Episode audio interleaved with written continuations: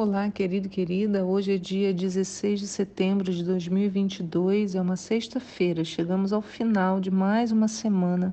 Não sei como foi a sua, né? Se foi uma semana mais descansada, se foi uma semana pesada, mas o bom é que você chegou até aqui, né? Chegamos na sexta-feira, é Shabat, tempo do nosso descanso. Eu sou a pastora Anice e os textos de hoje são Isaías 60, de 1 a 22, Salmos 71 e Lucas 22, de 1 a 38. E eu convido você a permanecer aqui comigo pelos próximos minutos para refletirmos juntos na palavra de Deus. A pergunta de hoje é: quantas coisas Deus te deu e você ainda não se deu conta? Então, quantas coisas Deus deu a você, mas que você ainda não se deu conta? Bem, eu fico sempre abismada como que o nosso Deus não é nada egoísta. Ele não é soberbo, ele não busca sua própria glória, embora ele a tenha somente para si. Né? Então, o Senhor, ele deseja toda a glória, mas ele não é soberbo. Olha que coisa, né? Moisés tinha o coração voltado ao nosso Senhor e também demonstrava em seu caráter quão próximo estava de Deus, das características de Deus. Vamos meditar hoje no texto de Deuteronômio 29, que foi de ontem, o devocional de ontem. Vamos prestar atenção lá no verso 6, que diz assim: Não tivestes pão para comer, nem vinho para beber, nem outra qualquer bebida fermentada, a fim de que pudesses chegar à compreensão de que eu sou o Senhor, o vosso Deus. Mais tarde, quando fostes trazidos a este, até este lugar, Seom, rei de Esbom, e Og, rei de Bazã, partiram ao nosso encontro para a guerra, mas nós os vencemos. Conquistamos a terra deles e a demos como herança às tribos de Ruben e de Gade e a metade da tribo de Manassés. Então, veja só como Moisés fala. Ele diz assim: Nós os vencemos, conquistamos a terra a demos como herança. Então, isso incluiu todo mundo na vitória que Deus proporcionou. Porque quem que venceu, gente? Foi ele. Quem que conquistou? Ele mesmo. Quem deu a terra como herança? O próprio Senhor.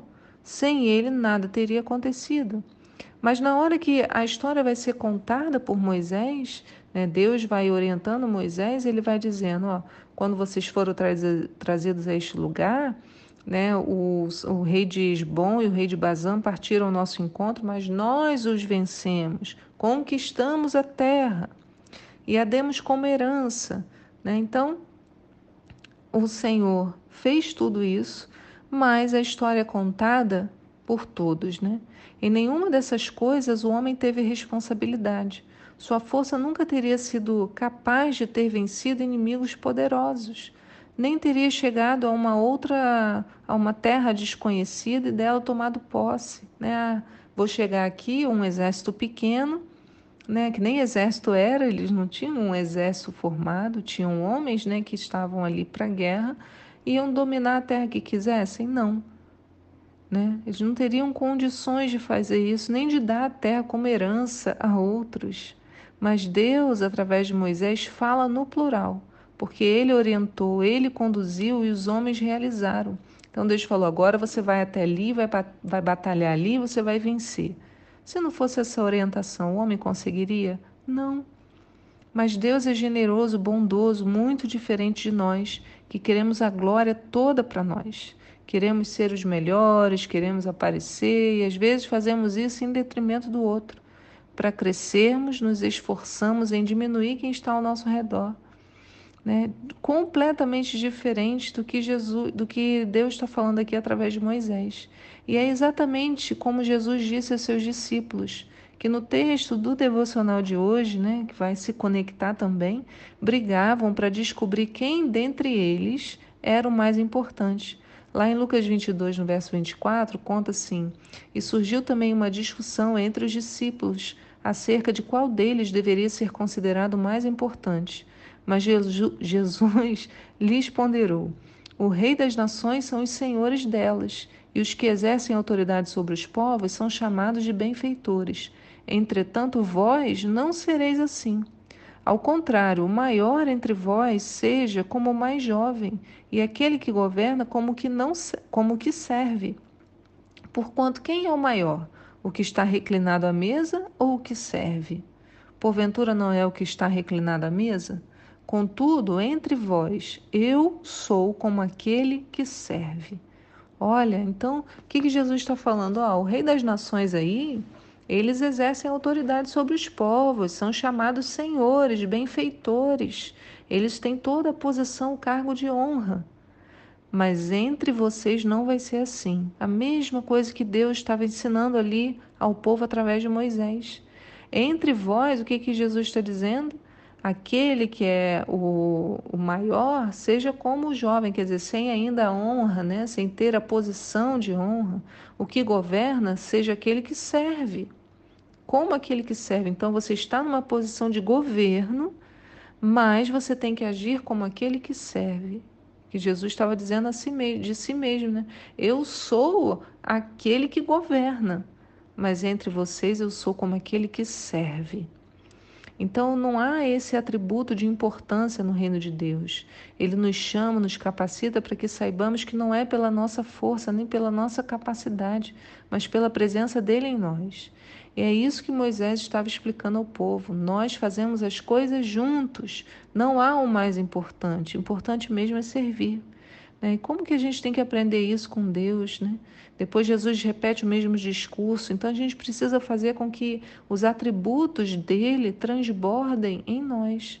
Por isso Jesus também afirmou aos que o seguiam: Tomai sobre vós o meu jugo e aprendei de mim, que sou manso e humilde de coração, e encontrareis descanso para as vossas almas. Está lá em Mateus 11, 29, né? Jesus ensinando isso.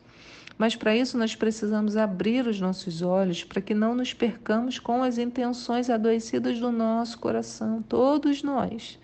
Isso nos leva a um outro detalhe interessante do texto de ontem também de Deuteronômio 29, que está no verso 4, que diz assim, no, diz, porém não vos tem Porém, não vos tem dado o Senhor um coração para entender, nem olhos para ver, nem ouvidos para ouvir até o dia de hoje.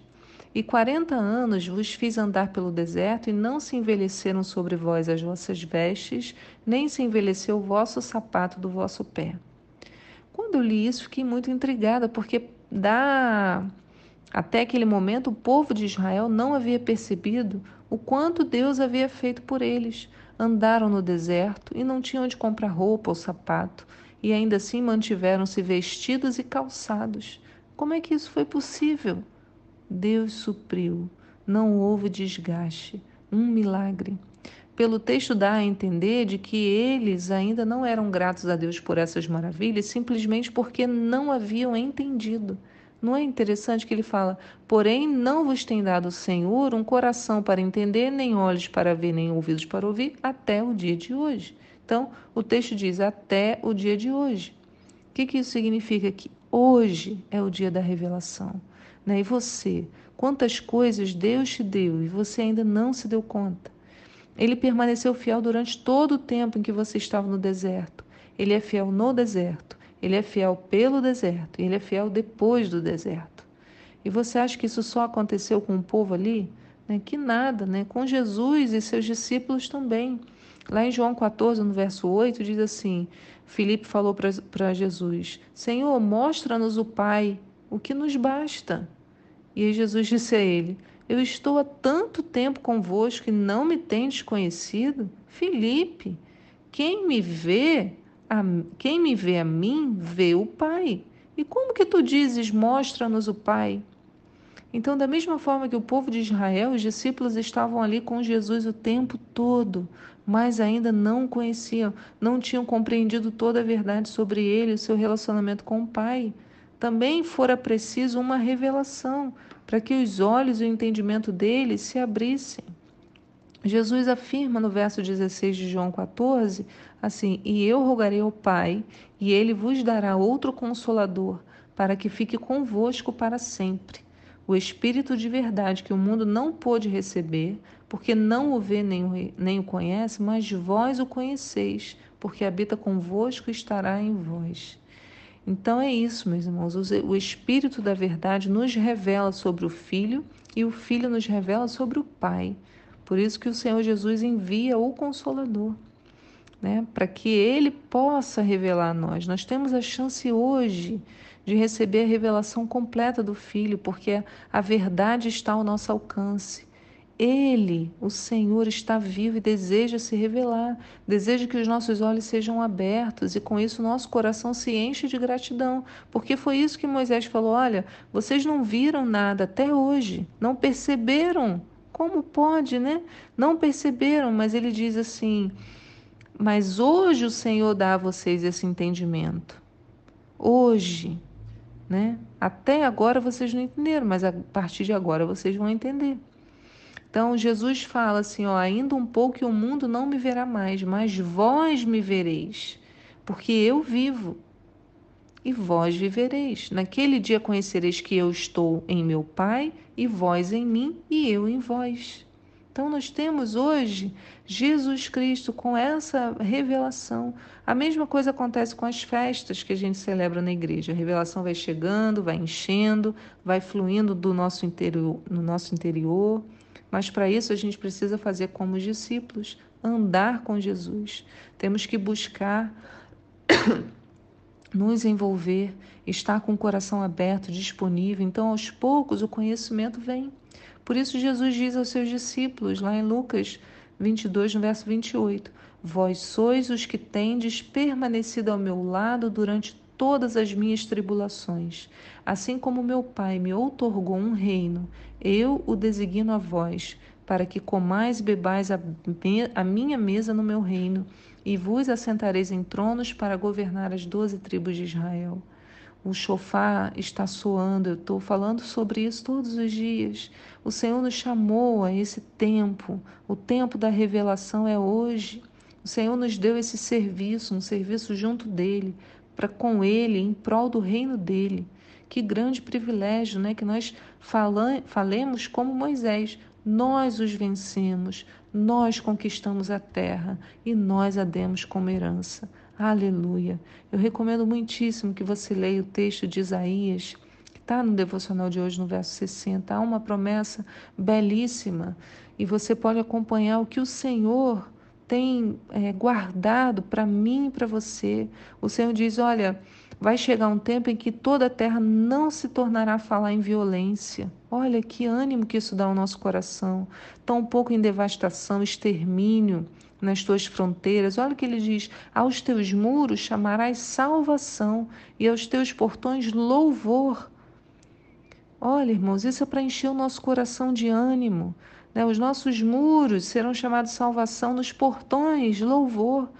Olha o que ele diz: não terás mais a necessidade do sol para fornecer a luz do dia, nem precisarás do brilho do luar, porque o Senhor será a tua luz para sempre, e o teu Deus será a tua glória, o teu esplendor eternamente. Aleluia! O teu sol não voltará a pôr-se, a tua lua não minguará jamais, porque o Senhor será a tua luz perene. Os teus dias de luta e amargura chegarão ao fim. Glórias sejam dadas ao nome do Senhor. Ele diz que todo o povo será constituído de pessoas justas e possuirá a terra para sempre. Ele é, portanto, o renovo que plantei, obra das minhas próprias mãos, a fim de manifestar ao mundo a minha glória. O mais humilde dos indivíduos se tornará mil, o menor será uma grande e poderosa nação. Então, olha a promessa, né? a promessa do Senhor: seja servo, viva como servo, ainda que o Senhor tenha te colocado em posições de liderança. E aqui diz que o mais humilde se tornará mil, o menor será uma grande e poderosa nação.